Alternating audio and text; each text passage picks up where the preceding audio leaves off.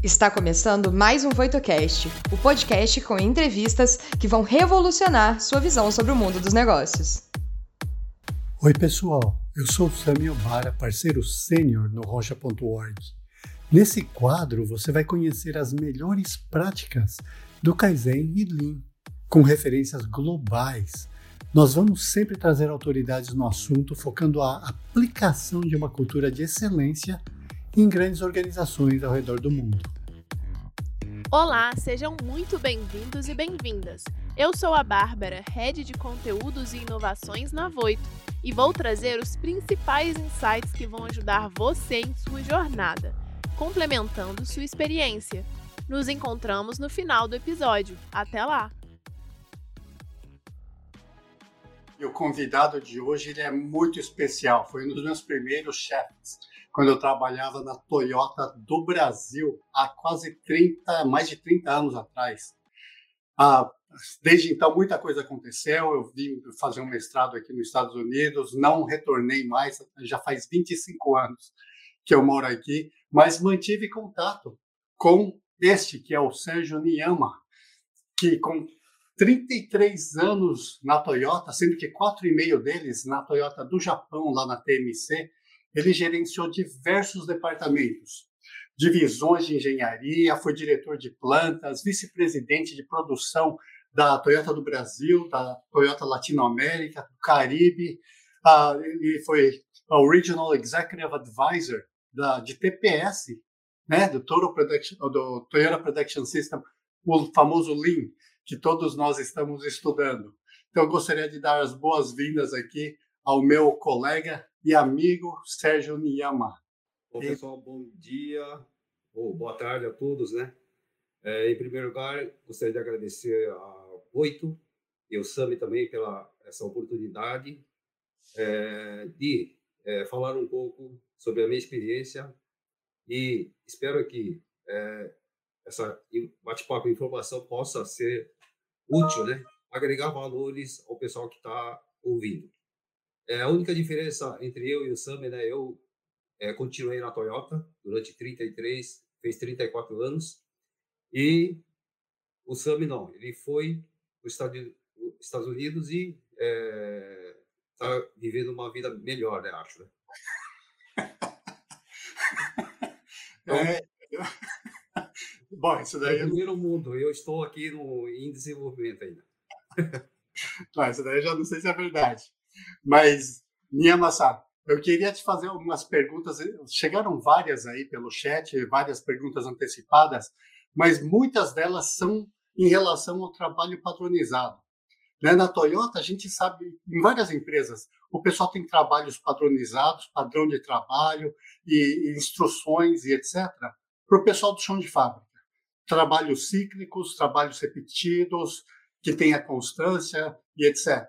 Na, agora, com um nível executivo, você ainda tem algum tipo de trabalho padronizado? E eu pergunto isso porque, olha, eu recebi essas são as atividades semanais de um típico executivo da, da Toyota.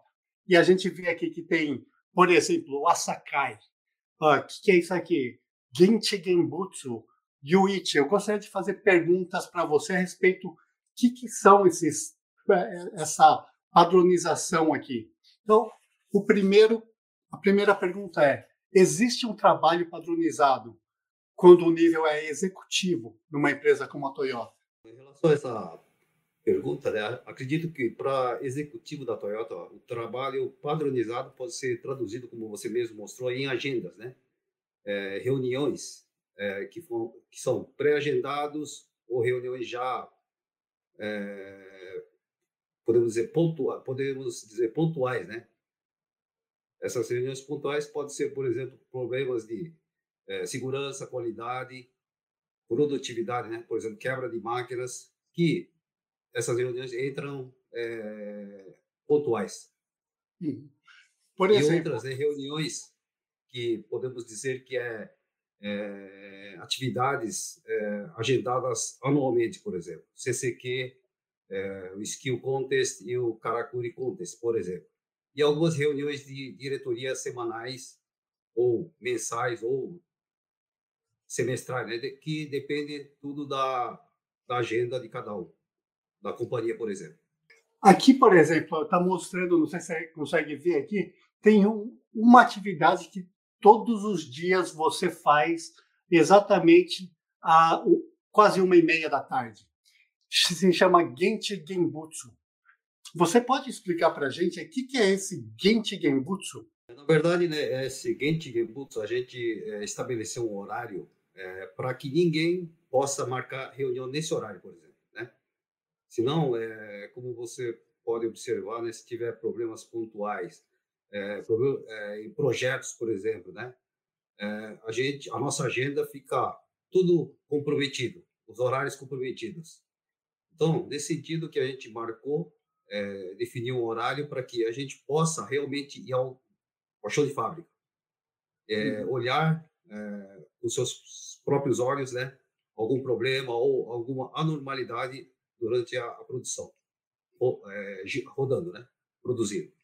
Você tem um roteiro, por exemplo, na segunda-feira eu sempre vou para forjaria, na terça-feira eu vou para inspeção, quarta montagem. Como, como é que você estabelece o seu roteiro da semana? É, muitas vezes o roteiro é definido, mas em outros dias, né, a gente vai, como que a gente pode falar de sopetão, né, sem avisar.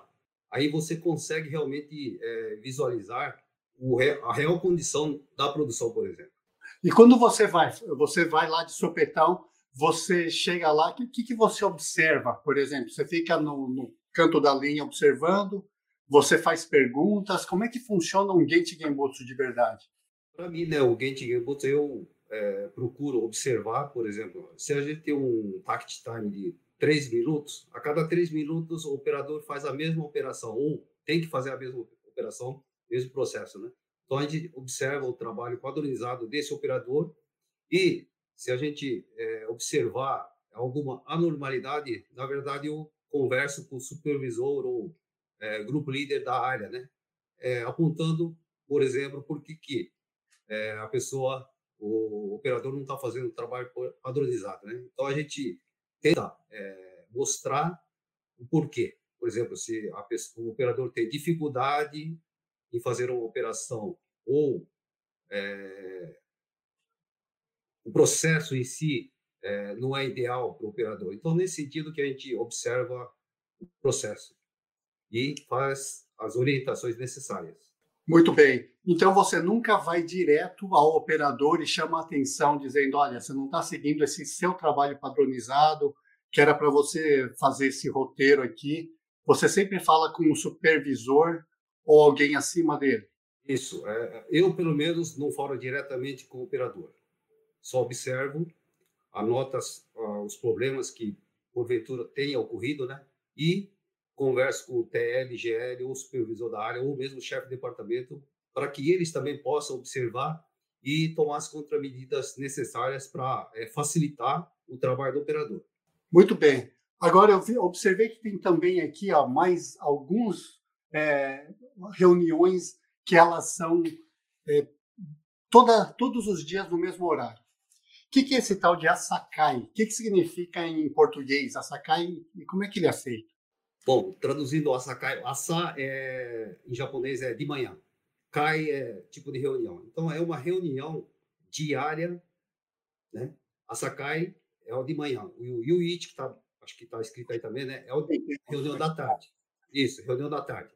Então, o Asakai, é, essa reunião é feita em 30 minutos, cronometrados, e onde são é, mostrados os resultados do dia anterior, em termos de cinco, em termos de cinco missões da produção, que é segurança, meio ambiente, é, qualidade, produtividade, custo e RH.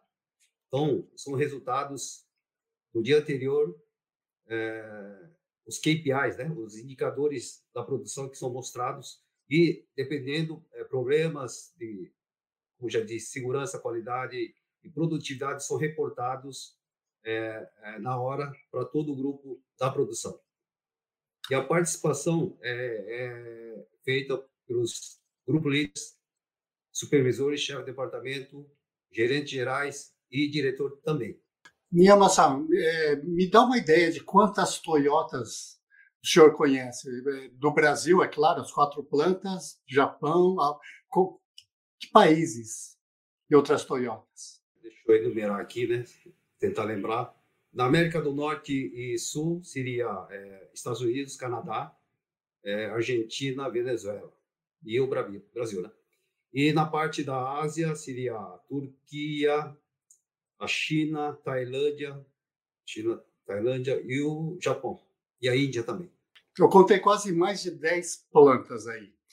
Você vê uma diferença entre a forma como vocês fazem o açaí, o asakai, o, yu, o yuichi uh, e o asakai, genchi genbutsu e algumas outras uh, modalidades de uh, padronização, ou são iguais? A diferença entre Toyota em diferentes países? Bom, na verdade, os países têm né, a cultura, costumes diferentes, mas dentro da Toyota, observei que é tudo, é, podemos dizer que é igual. Né? A sistemática é, são iguais em todas as plantas da Toyota. A Sakai, Yuichi, é, Genchi Genbutsu, é, são feitas de maneira iguais. Por quê? Né? Porque acredito que o pessoal tenha lido, né, Toyota Way 2001, né, foi lançado é, os princípios da Toyota. E no, nesse daí desse princípio, é, ela conseguiu é, uniformizar as atividades, os dizeres, né, de tudo, para que todo mundo tenha a mesma direção e o mesmo sentimento. E eu, a última aqui, eu sei que a Bárbara está tá com algumas perguntas que ela quer fazer do pessoal que está é, fazendo perguntas online, mas tem algo interessante aqui que é sobre TPS. Ele fala aqui de Shuken é uma vez por semana, todas as terças-feiras, às 2h30 da tarde. O que, que é esse Dishoken? Bom, Dishoken é uma palavra que, é, que fala sobre a melhoria do processo. Um trabalho que é feito para verificar é, os kaizens que são feitos na linha, por exemplo. Então, o Dishoken ele envolve é, o grupo do TPS e o pessoal da produção. Então, é, para reduzir é, desperdícios, por exemplo, né? pode ser em termos de mão de obra, em termos de é, material, são trabalhos feitos é, semanalmente e reportados é, também com Gente Genbus. Muito bem. Estou chamando de volta aqui a Bárbara, que ela tem várias perguntas aqui que ela quer aproveitar e fazer para você diretamente. Mas eu veio aqui então para poder trazer um pouquinho da introdução aqui da, de como que o público está achando. Eu trouxe aqui duas principais perguntas que chegaram no chat, que são bem interessantes para a gente tratar também. A primeira delas é da Maite. Ela perguntou assim: quais são os melhores métodos para a aplicação do trabalho padronizado? Aqui a gente falou de vários termos, né, várias métodos que podem ser aplicados em conjunto, mas principalmente para quem está começando a aplicar esse trabalho padronizado, o que é interessante saber primeiro? Quais métodos começar a aplicar? Método é você fazer o trabalho padronizado, escrever o trabalho padronizado primeiro, observar o processo e, em cima desse trabalho padronizado feito, né, é orientar, treinar o operador no caso, né, e depois fazer o follow-up seguir todo dia, algumas vezes por dia, para ver se realmente a pessoa, o operador, está fazendo o trabalho padronizado que foi estabelecido. E qualquer é, anormalidade, é, realmente fazer o Kaizen. Basicamente seria isso, né? Fazer um, é, você mesmo o, a sequência de operação, por exemplo, escrever e é, fazer a verificação em loco Getting Books. Bem legal. É bem essencial mesmo, até porque às vezes a gente começa a fazer um processo, mas faz todo dia e esquece de refletir sobre como ele é feito, né? Então, escrever no papel é realmente um passo muito importante para a gente ter uma dimensão melhor do que está sendo feito ali, né? Bom, a segunda pergunta que eu vou trazer aqui do público, então, é, é, a seguinte: qual dica você daria a alguém que queira aprender TPS ou Lean iniciando do zero ao expert? Bom, primeiramente, eu acho que, é, como tem muitos livros de TPS no mercado, né, é ler primeiro, e tentar entender para depois, é, na medida do possível, colocar em prática. Que a sua prática faz com que a, a pessoa é, possa aprender e realmente é, executar as atividades do TPS. Bem bacana. Inclusive, foi assim que eu comecei a aprender um pouquinho sobre Lean também. Eu li um dos livros que falavam mais sobre o assunto, explicava bastante os fundamentos. Então, foi um primeiro passo muito interessante para mim também entrar nesse mundo Lean e entender de fato o que, que acontece. Sami, tem algum comentário que você queira fazer também? Sim, é, algo que a gente vê muito em trabalho padronizado é que o pessoal tenta padronizar algo que ainda não é cíclico. E, e muitas vezes você precisa primeiro retirar algumas coisas. Por exemplo, é, aquelas quebras de máquinas constantes, oscilação de qualidade que não é confiável e coisa desse tipo, que evita o pessoal de fechar o ciclo. Quando você não tem um ciclo fechado e quer fazer uma padronização do, dos modos uh, normais né, da, da, Toyota, você vai cair naquele dilema. Né? Como é que eu vou padronizar algo que não, é impossível se repetir? Então a gente precisa ter essa consciência de que tem muito desperdício ainda antes de padronizar com os desperdícios. Dá para a gente tirar um pouco, dá para a gente fazer o, o ciclo um pouquinho mais redondo para sempre fechar no mesmo tempo e depois padronizar e depois novamente o que o Niyama-san falou, né? Dá uma olhada onde estão os problemas, porque um dos grandes benefícios do trabalho padronizado não é só é, a consistência do trabalho, mas é também fazer com que problemas eles fiquem bem visíveis rapidamente. E, como ele falou, né, em três minutos ele vê que não está fechando o ciclo. Então ele já consegue enxergar esse problema. Muito bom. Mas gostaríamos de agradecer ao senhor Sérgio Niyama. Gostaríamos de oferecer a palavra a ele aqui para as considerações finais. Bom, da minha parte, agradecer né, essa oportunidade. Né? É, eu vivi 33 anos, ou melhor, 34, né, no ano passado, fez 34 anos na Toyota, e sempre é, na área de produção. Né? E essa segunda etapa é, que eu estou começando, né, é, eu preciso realmente fazer muito Kaizen, né? Que é Kaizen contínuo, né? Poder falar em pública também, né? E eu tenho muita dificuldade, mas estamos aqui para tentar é, estabelecer uma conexão forte e, e poder contribuir é, com todos, né? Antes era o Niyama da Toyota, né? Agora eu estou sendo o Niyama do Honcha. Então, conto com a colaboração e o apoio de todos vocês também. Muito obrigado. Muito obrigado. Bárbara, é contigo. Você tem alguns comentários e insights da live antes da gente terminar? Tenho. Vou trazer aqui para vocês alguns comentários bem interessantes aqui que a gente foi anotando durante a live, né? Então, assim, em primeiro lugar, na Toyota, os executivos visitam a produção sem agendamento prévio. Então, não precisa ficar aquela marcação que às vezes pode até inibir um pouco também o pessoal na hora de trabalhar, né? Então eles fazem de uma forma diferente justamente porque esperam, ou então às vezes justamente algo que pode não não acontecer naquele dia e aí a gente às vezes chegando sem um aviso prévio pode até mesmo participar dos imprevistos que aconteçam, enfim, realmente observar como acontece na realidade, né? É, além disso, também, né, mesmo a Toyota ela tendo uma presença em vários países, o trabalho padronizado não é você fazer exatamente igual em todos os lugares, ignorando a cultura de cada um. É justamente fazer os ajustes necessários dessa cultura para permitir que o trabalho aconteça de forma similar em todos os lugares. É, então, tem também que o melhor método para aplicar o trabalho padronizado é justamente observar o processo, escrever o trabalho que está sendo padronizado e orientar os trabalhadores, os operadores a fazer aquele follow-up do que está acontecendo. Então, ficar ali vendo e verificando que tudo está acontecendo como foi pré-determinado. E se algo tiver que ser mudado também, mapear da forma correta para garantir que a padronização de fato seja atualizada com relação a essas alterações que forem necessárias.